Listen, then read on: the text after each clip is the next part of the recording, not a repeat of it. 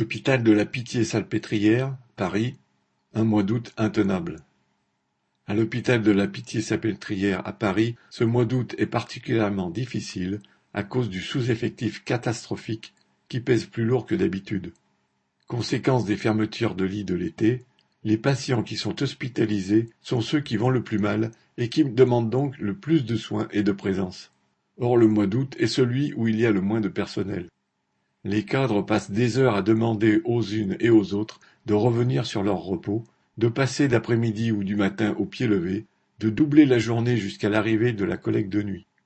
Et elles font venir celle-ci à dix-neuf heures au lieu de vingt et une heures, pour que celle qui a doublé puisse être là le lendemain matin à sept heures.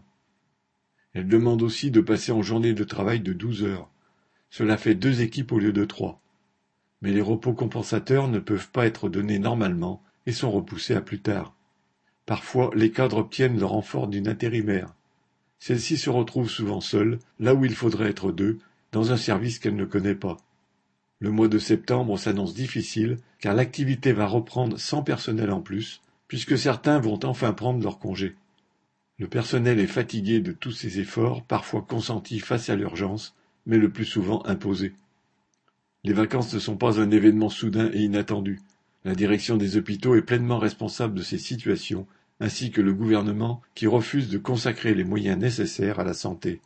Alors les hospitaliers qui disent que cela doit changer et qui ne baissent pas les bras ont raison. Correspondant Hello.